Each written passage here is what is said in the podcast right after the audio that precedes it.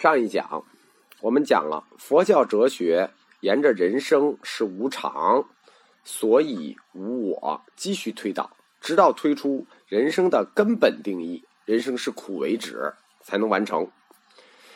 就是这是佛教在大黄金时代的一个哲学使命，就是回答人生的本质是什么的问题。婆罗门教里的我，被认为是个永恒自在。不受任何约束的实体，佛教已经回答了，根本没有这样的我，就是永恒自在、不受约束的实体神我。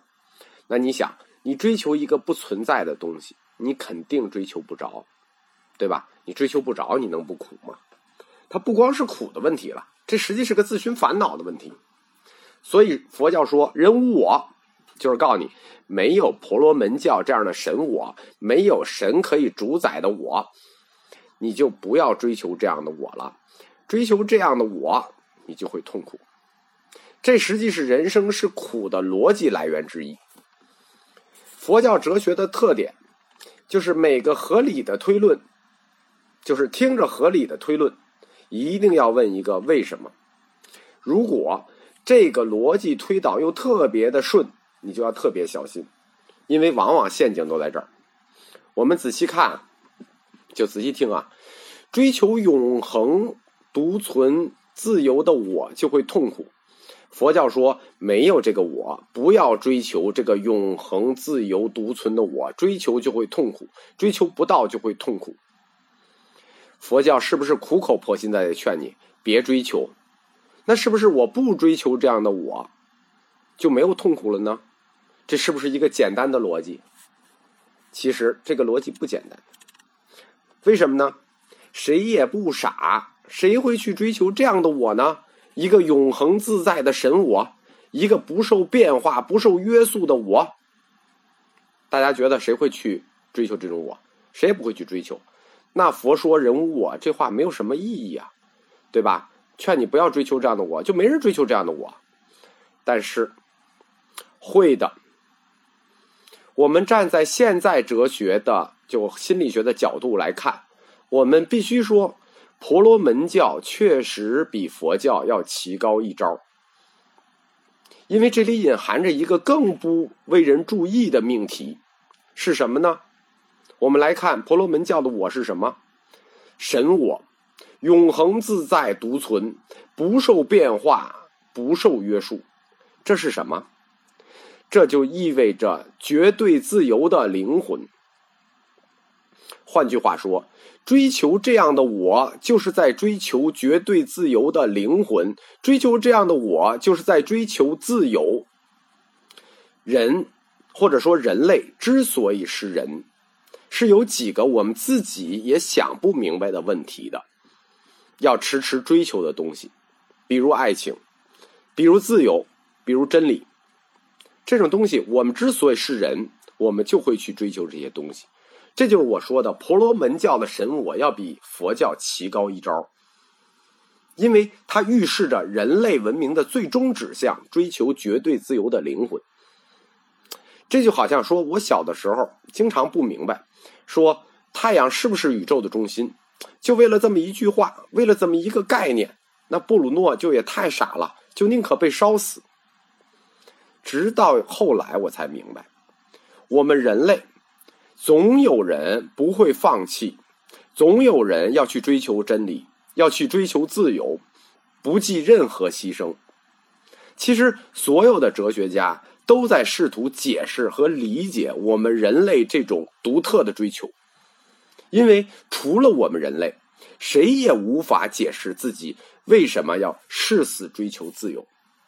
每个人和每个人的理由是不一样的，这实际就是佛教都已经告诉我告诉我们了，说人无我，这个逻辑多简单啊，对吧？追求这样我就会痛苦，不要追求了。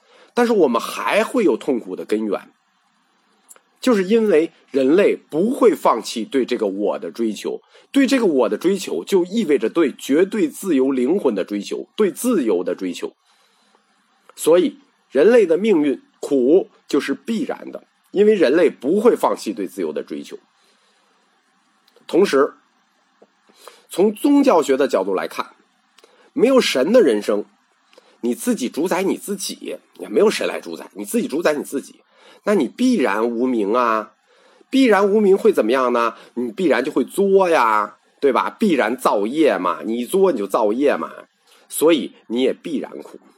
所以我们就说，从人类的根源到宗教学的解释，人无我必然都指向了苦，就是这个苦，佛教已经给你指出了，但是你还会去苦，而且在佛教的宗教学这一支上也给你指出了，你会无名，但你仍然会去造业，仍然也是苦。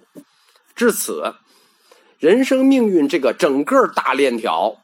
就被佛教逻辑或者说被佛教哲学彻底推通了，就是我们从第十一课开始推到今天，从世界神造开始推到今天，七十课的时间，终于把人生命运的链条给推通了。从十二因缘到无常，从无常到我，从我到苦。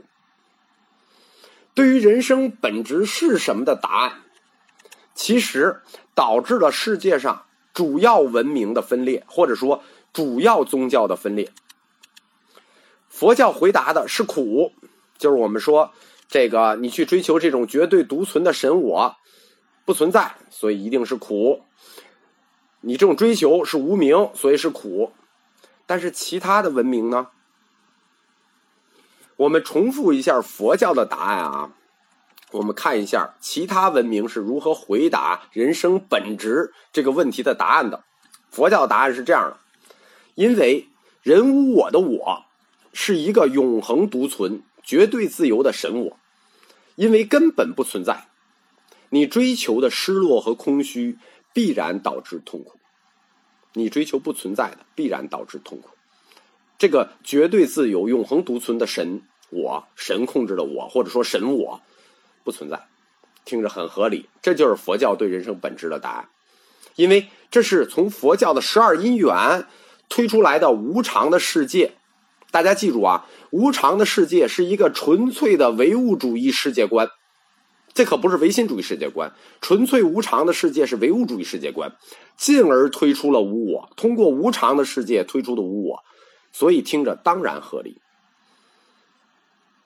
但是这只是唯物主义者的合理，因为我反问一下：永恒独存、绝对自由的我，一个神我，到底存不存在？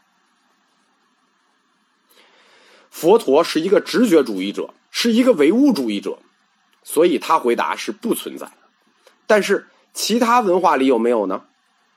这里我们可以这个不客气的说啊，佛陀看世界的视角是马克思的视角。是非常唯物的，他否定这种神我的存在，但其他文化不这么看。基督教有没有上帝？印度教有没有梵天？伊斯兰教有没有安拉？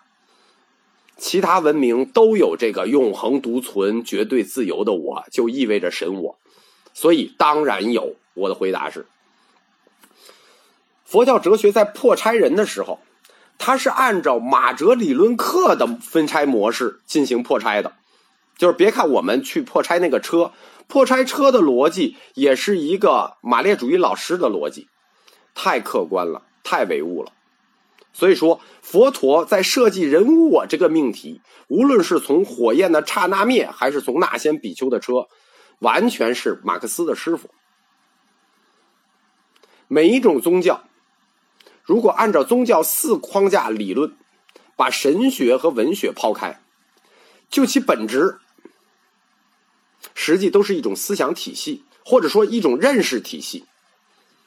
它们的根源是人类的共同文明，但是在一些关键问题上，因为不同文明的答案不同，所以不同的宗教就此分手。我们中国的文化里有没有神？我们不光有神，还有道，还有超越神的法。中国文化里的道不光可以追求。而且追求起来还很快乐，到了境界是什么？是逍遥啊！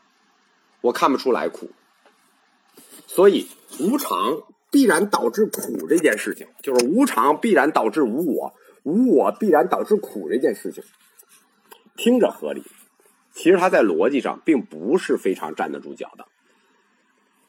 无常和无我，客观的说，它就是两个中性词，仅仅是描述了两个世间的客观现象，而且都是从唯物主义者的角度出发去看这个世界的。你想，什么叫无常？一个世界永远变化。什么叫无我？没有绝对自由的神我。这就是我们一开始在阐述佛教哲学这两个命题的时候就说了，佛陀提出的两个理论结论都是非常正确的，但是后来的同学把过程都给解释错了，就是诸行无常正确，诸法无我错，呃正确，但是所有教的逻辑过程都错了。十二因缘导出的这个两个结论，最后就被归结成了诸行无常。诸法无我，这实际就是佛教最重要、最重要、最重要的原始教义，加上后面的那个涅盘寂静，那就三法印了嘛。有一本经叫《了本生死经》，是这两个概念表达最早的经书，就是诸行无常和诸法无我两个概念。其实，如果沿着这一思路发展下去啊。我们不客气的说，佛教哲学将来很可能，如果在这个思路上发展下去，很可能跟我们今天学的唯物主义认识论合流，成为马哲理论课的一部分。但非非常非常幸运的是，或者非常可惜的是，没有啊。缘起说，就是缘起说的目的在于什么呢？把能够说明三世因果这个因缘关系，去变在化。完成一法遍及一切法的任务，成为解释内外一切现象的理论和方法。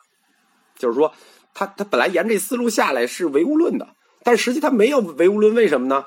他就是实际他就是为了把这个缘起说提高到一个理论变在化的角度去，就是要符合佛教哲学三原则的模式相应，理论要具有变在化，这样。就把缘起无我提升到一个普遍的认识论和方法论的高度。当把这个缘起无我提到这个高度以后呢，十二因缘就成为了提升缘起无我的一个理论台阶儿。任务完成之后，它就变成诸多缘起说中的一种。其实，对于人无我这个命题，在中国古代的高级学僧中。前后也是分为两个阶段，他们的理论战斗目标都集中在神我领域。窥基和僧肇代表一方，慧远代表另一方。下一讲，我们就讲中国古代高级学僧在人我这个理论战场上的表现。